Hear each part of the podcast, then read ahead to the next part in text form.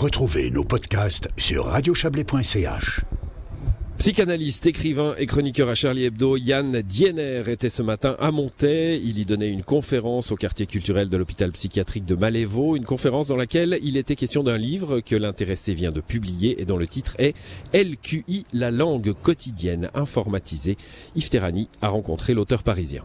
Bonjour Yann Diener, vous êtes un intellectuel engagé lacanien, dit Gabriel Binder, responsable du quartier culturel de Malévo, et ça vous amène donc à être attentif à l'histoire et au langage. Alors, vous avez commis début février LQI, notre langue quotidienne informatisée. On y lit que le codage informatique a envahi notre langage et nous empêche de penser. Oui, il nous l'envahit d'autant plus qu'on ne se rend pas compte qu'on fait tout le temps du code. On parle sans s'en rendre compte euh, en demandant à nos machines de traduire, de décoder euh, du 0 et du 1, puisque c'est le langage euh, d'une machine. Elle peut parler que 0 s'il n'y a pas de courant, 1 s'il y a du courant.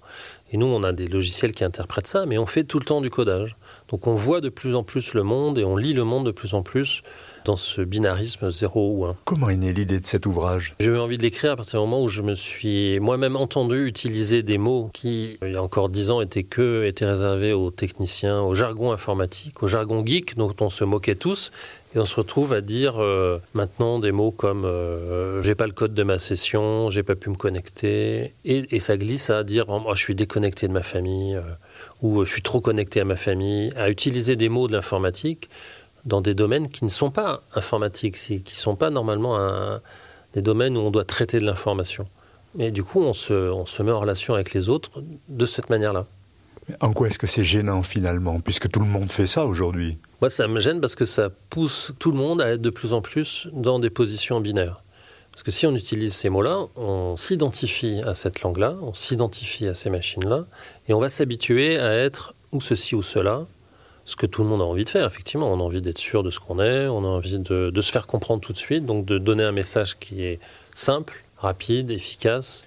Mais plus on idéalise ces machines-là et ce langage-là qu'on a conçu, hein, qu'on idéalise parce qu'il nous permettrait enfin de tous nous comprendre, sauf qu'on se rend compte que même si on pense sur certains domaines mieux communiquer, eh bien, ça ajoute des crispations identitaires. C'est-à-dire que plus on se définit comme étant ou zéro ou un, ou blanc ou noir, plus bah, ça va être à l'inverse de l'universel et de la compréhension béate euh, et, planétaire, ça va être au contraire un renforcement euh, des, chocs, des, confrontations d'identité. Alors ce livre, c'est finalement un, acte de résistance, de survie? C'est un acte, en tout cas, d'une tentative de lecture euh, que j'essaye de faire avec un peu d'humour, justement, de remettre des métaphores et des, à des endroits où, où, ça devient de plus en plus difficile d'en mettre, de l'humour ou de la décentration, de plus en plus euh, difficile de, d'entendre et de comprendre qu'on est dans ce binarisme-là, parce que ça devient tellement banal, tellement évident, que moi-même, je ne me rends pas compte euh, tous les jours des mots que j'utilise et que j'utilisais même pas il y a dix ans, et qui vont faire que je vais moi me considérer comme étant ou 0 ou 1. Aujourd'hui, je suis on ou off. Euh, ou euh, tel patient, bah, il, est, euh, il va vraiment mal, on a tout essayé, donc le médecin dit bah, on va essayer, on va faire un reset, comme si c'était un ordinateur. Donc, parce que comme on, on s'identifie à cette langue, ça devient normal de considérer qu'un patient, bah, on va lui mettre un, peu d'électricité, comme dans l'ordinateur. À quelque part, cet ouvrage, c'est aussi une référence à LTI, la langue du Troisième Reich, un langage totalitaire. LTI, oui, c'est le, le, livre qu'avait écrit Victor Klemper pour décrire la lingua terti imperi, la langue du Troisième Reich il avait remarqué que plus on importait des mots de la mécanique dans des champs qui n'étaient pas d'habitude euh, réglés comme ça par euh, ce vocabulaire de la mécanique des machines, plus on installait dans la pensée, dans la parole du discours courant, dans le rapport entre les personnes, un lien comme ça mécanique, d'efficacité, et qui faisait accepter que les rapports humains deviennent comme ça mécaniques, comme euh, le terme se synchroniser ou s'organiser, avant, on disait, euh, on organisait des groupes ou des usines ou des, équipements, des équipes. Et puis, c'est les nazis qui ont introduit l'idée de s'organiser soi-même, qu'une personne doit s'organiser. Vous voyez, on est identifié à ce moment-là à une machine. Et donc, ça habitue à ce que les personnes se comportent entre elles comme des machines et qu'il y en ait qu'on ait à débrancher à un moment ou qu'on n'a plus usage de ces machines ou que ces machines sont menaçantes et donc on va les éliminer. Vous êtes chroniqueur à Charlie Hebdo, vous avez succédé à Elsa Kayat, la seule femme tuée dans le massacre de Charlie Hebdo le 7 janvier 2015. Euh, Il y a toujours eu une chronique psy dans Charlie Hebdo, c'est important? C'est très important depuis le début pour Charlie des Cavana, puisque Cavana avait demandé à Roger Gentis, qui était un psychiatre euh, proche de la clinique de la Borde, de l'antipsychiatrie, de la psychothérapie institutionnelle.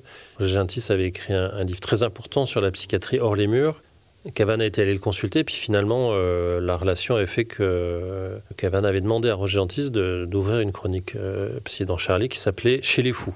C'est très important pour Charlie parce que c'est un enjeu qui est très politique, la parole pas seulement la liberté de parole. Quand on dit à un patient, ici, tu peux dire tout ce qui te vient, tu peux parler librement, ce qui est pas facile du tout de parler librement. On parle toujours en fonction de ce que l'autre attend, de ce qu'on pense que l'autre euh, qu'on lui dise. Vous voyez, ça, c'est des enjeux politiques.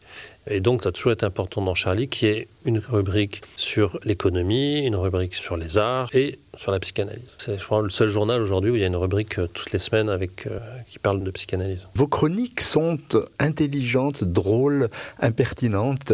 dites-nous. On m'a demandé dans cette chronique de parler de ma, pratique de la psychanalyse de manière justement sans jargon, sans parler que la langue des psychanalystes aux psychanalystes.